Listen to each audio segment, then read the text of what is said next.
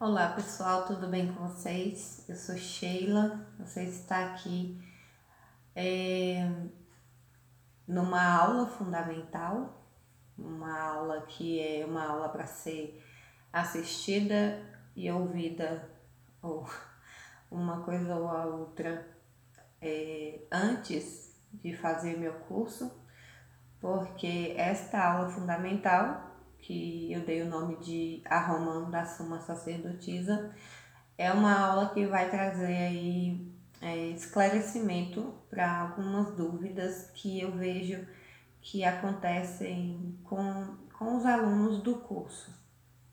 É, não gosto muito dessa palavra aluno, eu, é, prefiro usar, sei lá, estudantes de tarô que estão estudando tarô comigo, assim fica mais bem colocado e por que que eu decidi colocar, fazer essas aulas abertas no Spotify, eu, aliás, como podcast e no Spotify. Ah, lembrando que a aula também vai estar salva na plataforma do Canva.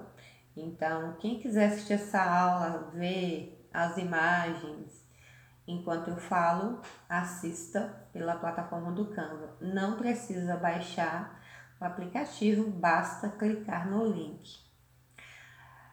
Então, é, conforme eu for passando aqui é, as imagens, eu vou conversando com vocês. Eu fiz um roteiro para essa aulinha, um roteiro um pouco diferente dos outros que eu já fiz, porque nessa aula aqui eu vou ficar um pouco mais confortável, no sentido de poder conversar mais e justamente por causa do formato, né? Um formato de podcast, que é um formato que deixa a gente mais tranquilo, pelo menos da minha parte.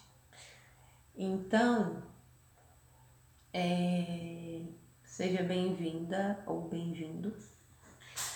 O que acontece aqui, gente, é conforme o tempo vai passando, e eu vou tendo contato com outros alunos ou alunos que estão comigo há mais tempo na mentoria, me vem com perguntas diferentes, assim. É, eu já reparei que ah, muitas vezes é, acontece de não serem perguntas diferentes, são perguntas comuns. E outra coisa que eu reparei também é que existe aí um sentimento de culpa porque comprou o curso, mas não começou a estudar ainda, né? Ou comprou o curso, é, fez algumas aulas e depois parou. E eu percebi que existe essa aflição, é, não é em um ou em dois alunos, né? Já percebi em vários alunos. Então, assim, essa aula aqui é para você ouvir antes de assistir o curso. E ainda que seja uma aula aberta para quem não é estudante, quem não está estudando comigo, é uma aula que dá para ser aproveitada por todos, né? E espero que seja aproveitada. Esse é o meu intuito aqui. Bom, eu tô aqui com meu café e eu aconselho você a ficar aí confortável, vou pegar o seu café, não sei o que, que você está fazendo, mas por que, né, que eu dei a essa aula o nome de A Romã da Suma Sacerdotisa. Quem já viu alguma vez algum tarô, provavelmente talvez tenha prestado atenção e provavelmente percebeu que o arcano 2, que é a suma sacerdotisa, ele tem é, geralmente representações com romãs. E por que, que a romã seria assim? É um símbolo que aparece, a gente sabe, eu vou mais para frente aqui, eu vou mostrar algumas imagens para vocês de, do arcano 3, a imperatriz, e nesse arcano eu vou trazer para vocês algumas coisas que ficam, né? Mesmo que um ilustrador renove, é, que traga uma roupagem nova para o tarô, para os arcanos, algumas coisas, alguns elementos vão se repetir. E no caso da suma sacerdotisa é um arcano muito interessante, por quê? Porque ela é o número 2, ela tá ali no iníciozinho da história, né, do tarô. Ela tá ali no início da jornada do herói. E como que a figura tão é, forte, né, é, encontra ou é encontrada pelo herói nessa jornada, pelo louco, né, que começa lá com louco, é ali no início ele precisa, né? Por que ele precisa desse encontro com a suma sacerdotisa? O primeiro encontro é com o mago, que a gente pode considerar o pai celestial. E o segundo encontro é com a suma sacerdotisa. Lembrando, pessoal, que a suma sacerdotisa ela pode ter vários nomes também. Ela pode ser chamada de papisa, né, a papisa, ou a sacerdotisa, a suma sacerdotisa e por aí vai. Tá bom? Mas é o mesmo arcano, o número 2. A romã, nos meus estudos, é, tudo que eu falar aqui é, tem embasamento teórico, tá? No final vou colocar uma bibliografia indicada para vocês poderem ler com calma e irem assimilando. A romã, ela consta aí no imaginário coletivo, especialmente no imaginário coletivo místico, como uma fruta bastante simbólica e que já foi, que já esteve presente é, em mitologia, é, o simbolismo, a questão é, da romã é uma questão bastante profunda, por exemplo, é, num livro chamado Um Jardim de Romance, de Israel Regardier, que é um, um autor é, bastante conhecido no meio ocultista. E, bom, as romãs estão aí associadas a mistério, a perda de inocência, né? Quando, quando você assiste uma aula, quando você procura sobre um assunto que você ainda não sabe, então você vai perder a ignorância sobre aquele assunto. Você vai perder a inocência sobre aquele assunto. Tem um, um exemplo bem legal disso que é, por exemplo, exemplo, por exemplo, que é o seguinte, é, quando uma pessoa adora, né, tem assim um ídolo e ela ela gosta muito desse cantor, dessa atriz, venera, tem, sabe, paixão por ele. E aí quando ela conhece, assim, pessoalmente, aí o, o ator, a atriz distrata, né, ele, ai, que decepção. Então, assim, você estava ignorante do fato de que aquela pessoa costuma ter aquele comportamento. Aí você perdeu a inocência daquilo que você tinha. Então, nem sempre a perda né, da inocência é, e da ignorância é uma coisa boa ou, né? Algumas vezes ela pode vir aí com gosto amargo da decepção, mas de toda forma sempre trabalha para o nosso bem, né? Outras coisas interessantes sobre a romã é, é que ela está muito associada com o fruto do conhecimento ou da sabedoria, né? É uma planta, uma árvore mística, né? O romanzeiro. Romanzeiro, né? Eu vou, depois eu vou verificar se o nome é esse mesmo. O pé de romã. E assim, é, na Bíblia, até na Bíblia tem alusão sobre a romã. E, bom, na Bíblia fala que o rei Salomão, quando construiu, né, quando foi, quando foi feito, né, o templo dele, que as romãs adornavam, né, as colunas. E é interessante porque se você pegar a imagem do, do arcano 2, né, da suma sacerdotisa, você vai ver que geralmente ela é colocada entre duas colunas, que tem lá um, um B em uma coluna e o J em outra coluna. Eu não vou mostrar isso aqui agora, porque isso aqui não é uma aula sobre o arcano 2, é uma aula sobre o tarô, mas de forma ampla. E no curso é que você vai ver de forma mais é, explicadinha, passo por passo, passo a passo. Uh, e lembrando, gente, que os alunos que estão comigo, por favor, se tiverem dúvidas, não precisa mandar por e-mail, como a os novatos não, podem mandar pelo WhatsApp mesmo, tá bom?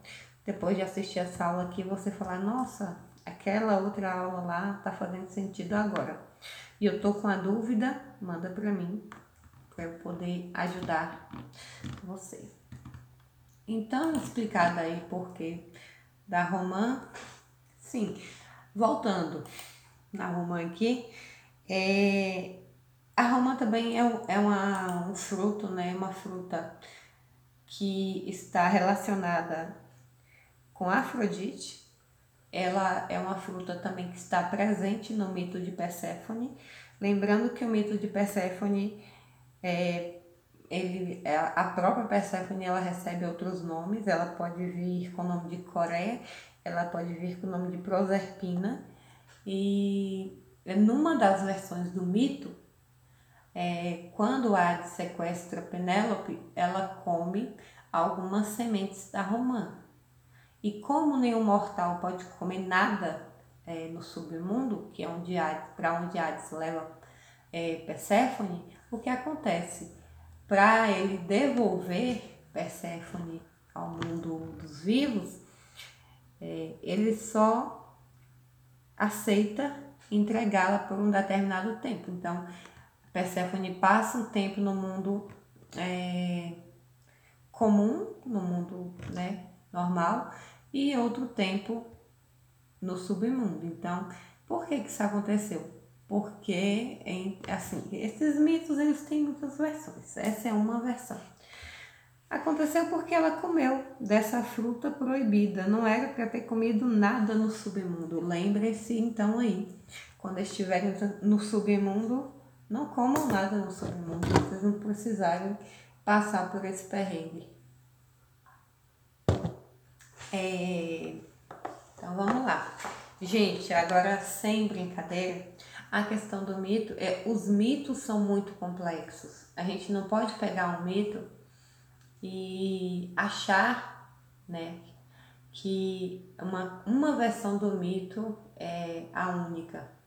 Os mitos, eles têm muitas versões. Aqui eu estou contando muito superficialmente sobre o mito de Perséfone, mas é muito superficialmente mesmo. Porque isso aqui não é uma aula de mitologia, tá bom? Aqui é uma aula fundamental de um curso de tarot. É, eu coloquei aqui o conteúdo, na verdade eu não ia ler esse conteúdo, mas como eu recordei que além da aula com os slides aqui, eu vou colocar no Spotify, então eu vou ter que ler aqui o conteúdo do curso. Bora lá. Introdução ao tarô, considerações importantes, diferenciação entre tarô e baralho cigano. E quando eu falo diferenciação entre tarô e baralho cigano, não estou de forma alguma diminuindo o baralho cigano.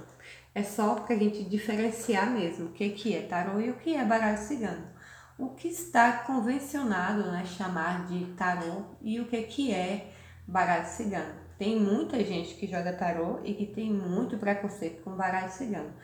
Eu não tenho preconceito com baralho cigano. Uso também, adoro. É, é um oráculo mais simples, bem mais simples, mas funciona também. E, enfim, né? É um oráculo. Uh, uso da, da intuição e alguns mitos envolvendo o jogo de tarô. Todos esses itens aqui estão no curso, por isso que eu não vou detalhar eles aqui agora. Aí vem a lista dos arcanos maiores, né, dos 22 arcanos maiores, escolhendo o seu tarô, consagrando o seu tarô, elementos da mesa de tarô, a jornada do herói dentro do tarô, arcanos menores e os quatro elementos dentro do tarô, estrutura dos arcanos menores, linha de raciocínio para entender melhor os arcanos menores. Nessa aqui eu vou dar uma paradinha, porque uma pausa aqui. É, sim, gente, tem uma linha de raciocínio para a gente poder entender melhor os arcanos menores. Já pensou se você fosse tentar decorar todas as possíveis combinações entre os arcanos?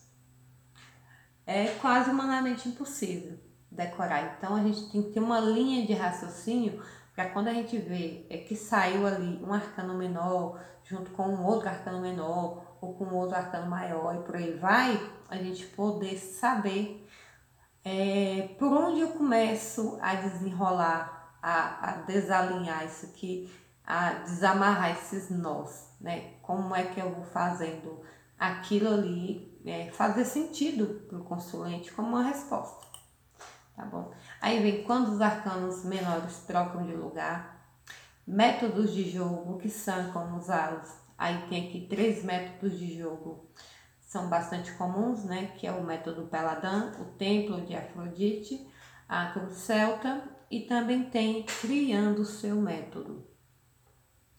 Por fim, a gente tem ali a importância dos exercícios e a ética ao jogar tarô. Ética ao jogar tarô é uma coisa bastante particular. A ética que eu uso é a mesma que eu vou passar para os alunos. É a que eu passo todas as vezes que eu converso sobre tarô. Então, assim, eu não sei se cada aluno meu vai ter essa ética ou vai é, entender isso como ética e ou vai aplicar, mas eu estou passando da forma que eu julgo correta. E essa ética jogar tarô realmente assim é uma coisa que eu prezo muito nos meus jogos, no curso, porque a gente vive um tempo bastante complicado em que especialistas são formados em dois dias, em duas horas e por aí vai. Certinho? É, eu é assim, falei sim, né? Sobre o Instagram. Por favor, vão lá seguir a minha página, é o Tarô que tudo vê. É, e voltem aqui também, para a gente poder continuar a nossa aula. É, gente, o tarô, assim como qualquer outro né, assunto de estudo, ele exige da gente alguma dedicação. E é aqui, já começo essa parte do, dessa aula falando sobre isso. É, tem muita gente que se sente culpada, né, porque comprou o curso e não consegue dar andamento, e também às vezes se sente culpada porque não consegue estudar. Ah, olha, desculpa. Olha, a gente tem que, que entender algumas coisas. O tarô ele é um estudo para a vida toda. Ah, não tem como é, eu dizer para você que quando você chegar na última aula desse curso, você vai ser um belo de um tarólogo ou taróloga, um, uma pessoa com muita assertividade, uma pessoa com, é, com muitos clientes, né? Até porque eu sei que muita gente faz o curso de tarô para ter uma renda extra.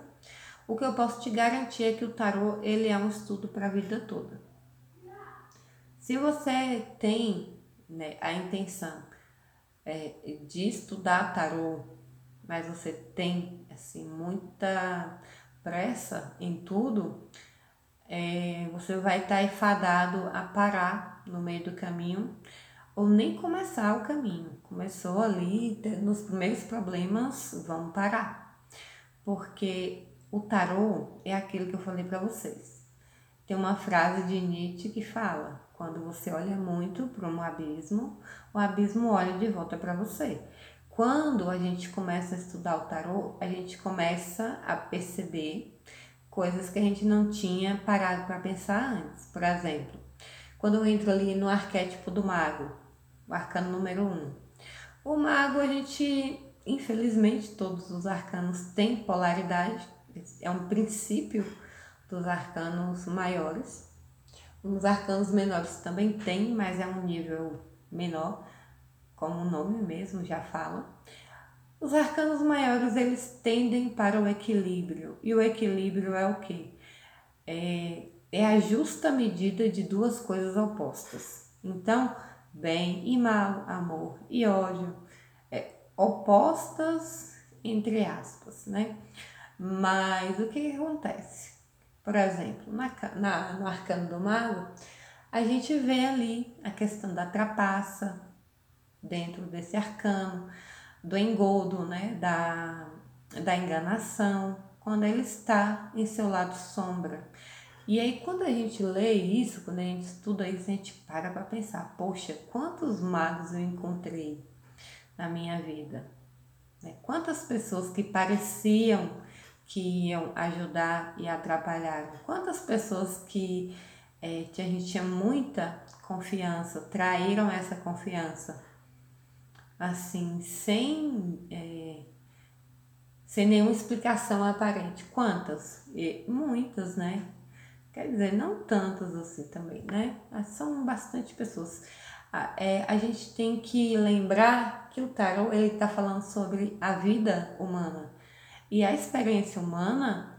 A gente olhando para os arcanos, os arcanos olhando para a gente de volta, começa a mexer em alguma coisa dentro da gente. Então, quando você chega, por exemplo, no arcano, o imperador, né? O imperador que impõe disciplina. Você quer caminhar? Você quer passar para o arcano 5? Ok, mas você não vai passar por esse portal até você saber para onde você quer ir. Porque sem disciplina, sem uma linha a ser, a ser seguida, a gente começa a dar voltas e não vai para lugar nenhum, ficamos parados e a gente encontra com a figura é, mais sisuda do imperador, sentado naquele trono desconfortável, é, olhando para a gente de frente, o que, que acontece? A gente percebe de novo quantas vezes eu precisei de um limite para eu poder fazer alguma coisa e quantas vezes eu fiz uma coisa só porque alguém né, impôs aquele limite falou que não passaria dali se não se dedicasse. Quantas coisas eu perdi porque eu não me dediquei? Porque não teve uma figura, nem que, nem que tenha sido uma figura externa para me dizer você precisa de limite para poder conseguir alguma coisa. E isso vai mexendo com a gente. Então, assim, por isso que eu falo que o tarô, para quem quiser ter uma experiência, né? Quem quiser estudar o tarot de forma acessível e ao mesmo tempo profunda, essa é a esse é o meu viés. É com isso que eu que eu trabalho, que eu gosto e que eu ensino, porque para mim ainda é ainda é assim. Desde que eu comecei a estudar tarot, que eu sempre vi ele com uma forma mais profunda. Ai, Sheila, mas essas reflexões filosóficas, será que no seu jogo os seus consulentes estão satisfeitos? Eu acredito que sim, porque é, são respostas coerentes, são respostas pé no chão, né? Não vou sair por aí dizendo, é, prometendo o número da Mega Sena, mas é uma consulta em que realmente a pessoa olha para si por um minuto, reflete, né? Passa pelo oráculo. E o oráculo, um dos oráculos mais famosos do mundo, diz o quê? Conhece-te a ti mesmo. E é, essa é a máxima. Ai, mas que chato. É, realmente. Tem muitas frases que a gente usa no misticismo, no ocultismo, que tem um significado muito profundo, mas que infelizmente hoje em dia virou é só mais uma, só mais um clichê, tá bom? Então vamos lá. Aqui vou falar um pouquinho sobre o que é tarô. Tarô é um sistema oracular. Por que, que o tarô é um sistema? O que é um sistema? O sistema é uma coisa que depende de outras coisas para funcionar. Então, o tarô, ele, ele depende de quem joga, depende de um questionamento ou uma situação, depende de seus arcanos É como se o tarô fosse um alfabeto e o jogo de tarô são as frases. Então você vai pegar é, o tarô e vai tentar decifrar o que o tarô disse para aquela pessoa ou para si mesmo, né, ou para a própria, a própria pessoa, vai tentar decifrar o que que ela está precisando ouvir e qual é aquela resposta. Então, é bem interessante. Outra coisa que a gente costuma dizer é que o tarô funciona por sincronicidade. Sincronicidade é uma palavrinha assim bastante interessante.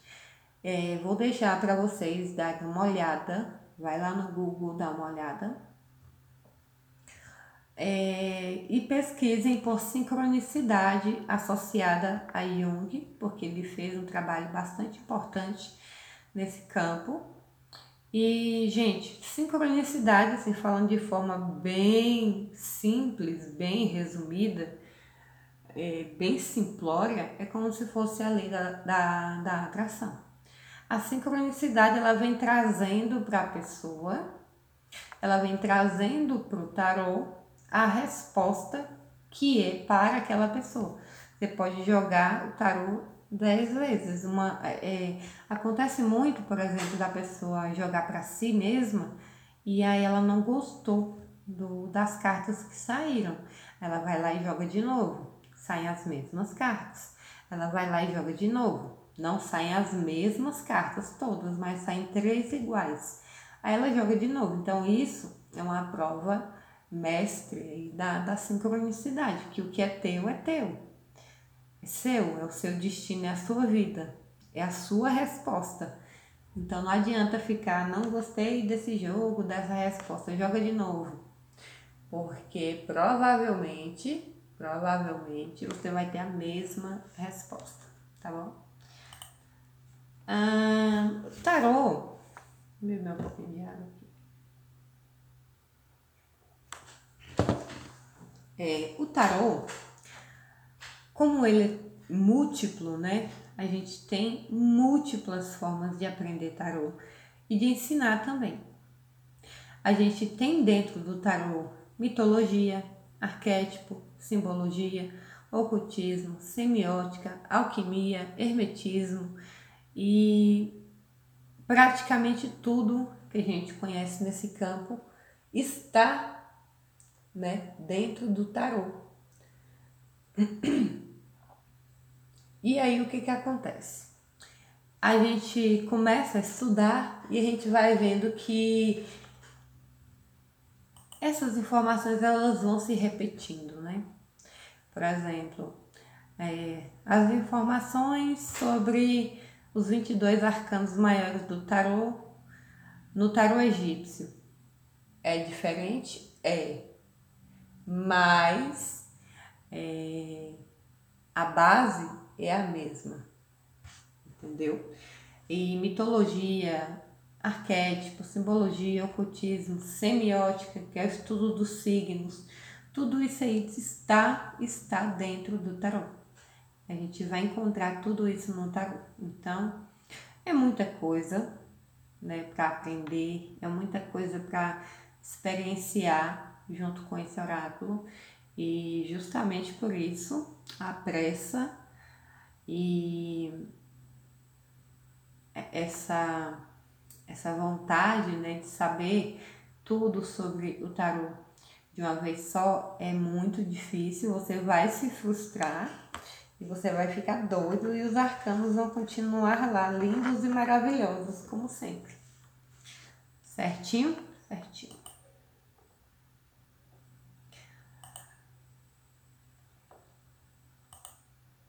Eu costumo dizer, pessoal, que o tarô, ele tem uma história, história de mil faces. Vocês já ouviram falar sobre o herói de mil faces? É, existem né, livros do, de Joseph Campbell falando sobre essa, esse mito né, do herói de mil faces e a gente consegue encontrar dentro do tarô esse mito. O que que acontece? O tarô ele é tão plural quantas são as pessoas no mundo. Então, é, quando a gente pega um tarô para estudar, a gente geralmente parte de um que é mais básico, que é o exemplo do tarô Rider-Waite Smith, que é um tarô muito conhecido e é um tarô que serviu de base aí para, vamos colocar aí, 90% dos tarôs que a gente tem hoje em dia. Então, o tarô tem aí é, as suas mil faces, assim, brincando de boa, ele tem aí umas mil faces, ele deve ter muito mais. Mas, parafraseando aí a questão do, do herói de mil faces, a gente tem o tarô, que tem uma história de mil faces. Na verdade, na verdade, ninguém tem certeza 100% de quando esses arcanos foram formados, foram feitos pela primeira vez. O que a gente sabe é que, e isso, pessoal, está nos livros que eu vou indicar, tá bom? Não tô tirando isso. Qual é a fonte? Ah, a fonte na minha cabeça. Não. É, tem os livros, eu vou passar aí para vocês. A maioria dos livros de tarô é, começa com a história do tarô. Só para a gente ver que o tarô, é, a história do tarô é muito controversa. A gente não sabe exatamente quando ele foi feito. A gente sabe que os 22 arcanos maiores sempre existiram. Esses 22 arquétipos repetiram-se ao longo das eras. Agora, quem e por que juntou né, os 56 arcanos menores com os, 20, os 22 arcanos maiores, a gente não tem certeza. Temos aí alguns estudiosos, né? Tem o Eteila, é, deixa eu passar aqui esse slide. Nesse próximo slide aqui, eu trouxe a foto de Pamela Coleman Smith é, e Edward Wade. Juntos, eles reorganizaram o tarô. Ela era ilustradora e ele também. Aqui tem uma carta que eu achei muito legal. Alguém ilustrou a própria Pamela Coleman Smith sentada no trono tem ali os quatro elementos, tem a lua e desenhados né, no estilo que ela desenhou o tarô, que a gente conhece como Rider-Waite Smith. Então, o que que acontece?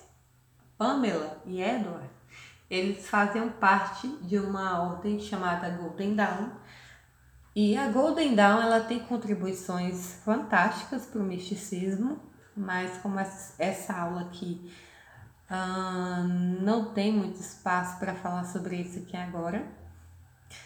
É, eu vou deixar isso como sugestão aqui para eu fazer o roteiro e voltar aqui para falar da importância da Golden Dawn para todos nós que estudamos o tarô, né? Para quem gosta do assunto, para quem quer entender mais profundamente, é, para quem quer saber né? Quem foi que fez esse tarô? Tem um outro tarô também que foi feito, né? Pelo Aleister Crowley e a Lady é, Freda Harris, então, e eles também faziam parte da Golden Dawn. Então a Golden Dawn é bem interessante. Mas vamos lá, voltando aqui à nossa aula. É, se você for pesquisar sobre a palavra né, tarô, vai vir aí um bocado de informações.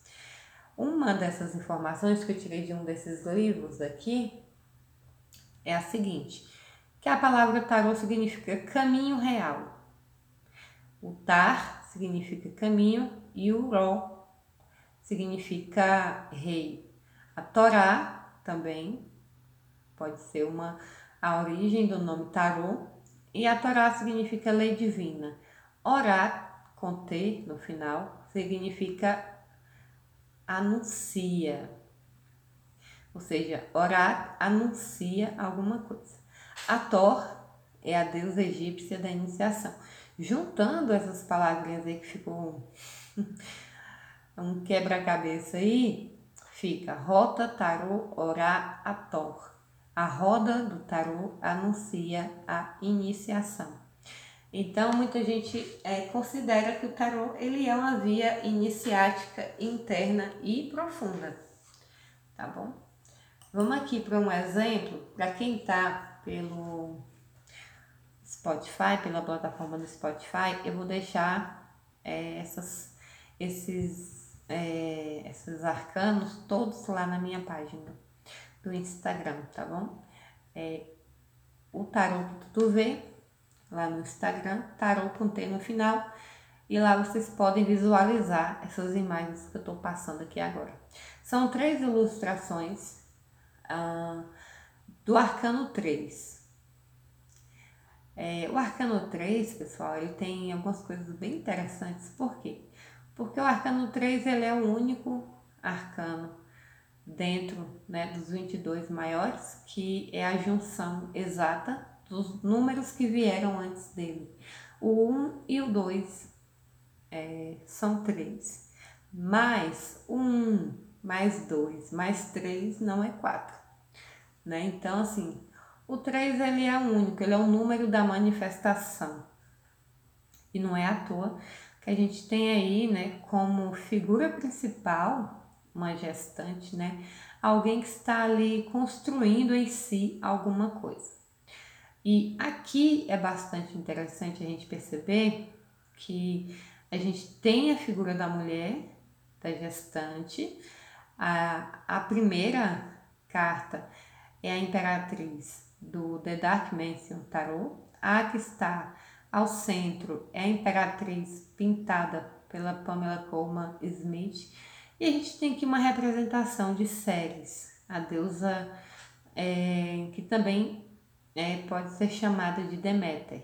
Todas elas mostram, assim, evidentemente que estão grávidas, estão contemplativas, né? Elas têm cores mais chamativas. A, a suma sacerdotisa que vem antes delas tem cores mais apagadas, né? mais frias. Aqui a gente vê o uso do vermelho, e o vermelho também pode indicar o que? O sangue do parto o sangue que está nutrindo um bebê, o amarelo, que é a expansão. Então, assim, está gestando alguma coisa. E quando a gente começa a estudar o tarô, é, não esqueçam que, seguinte, é, não tentem decorar os arcanos maiores e menores do tarô. Decorar arcano maior e menor é uma coisa que vai tirar o seu juízo e você não vai entender nada. É, eu vou te dar aqui um exemplo bom para você aplicar quando você estiver estudando. Temos aqui o número 3, né? Imperatriz. Por que uma mulher? Ah, porque o imperador é o número 4. Sim, mas aqui poderia ser outra coisa. Poderia ter uma criança sozinha, poderia ter alguma outra.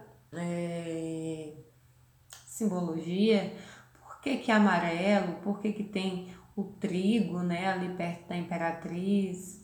Será que é só uma mulher que gesta coisas aqui no mundo material? É, a gente tem planejamento, né, é, objetivos, planejamento, coisas que a gente quer fazer, coisas que a gente quer tirar do papel. Será que só as mulheres fazem isso? Não. Então, será que a carta da Imperatriz só sairia, só sairia para uma mulher? Fica a pergunta, né? Obviamente que não, porque a manifestação é, a gente tem simbolicamente uma mulher, porque a mulher está ali gestando, ok? Mas simbolicamente a gente pode é, colocar né, essa imperatriz em praticamente qualquer coisa. Se eu, por exemplo, estou almejando ah, fazer algumas aulas sobre, sei lá, sobre a Golden Dawn, que eu falei há pouco aqui. Estou planejando. Eu vou primeiro começar a levantar os dados, depois eu vou ver o que, que eu vou falar, não é? Então a gente vai construindo, gestando essas aulas. Então, Poderia ser um homem fazendo isso no meu lugar? Com certeza. Isso daí não, não está relacionado à figura feminina apenas. Então, assim, gestação é um dos sentidos desse arcano, mas é, não vão ser tão óbvios assim quando a gente encontrar com esses arcanos.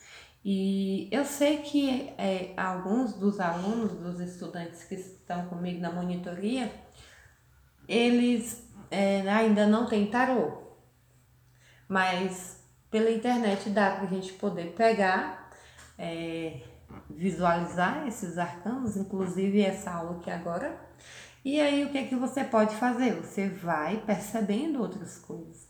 Vamos sair do, do básico, né? Do que do comum dentro dos arcanos. A imperatriz é mulher grávida. A imperatriz for minha amiga, está grávida. Muito cuidado com esse tipo de informação. É, gente, uma outra dica que eu dou é a questão das anotações.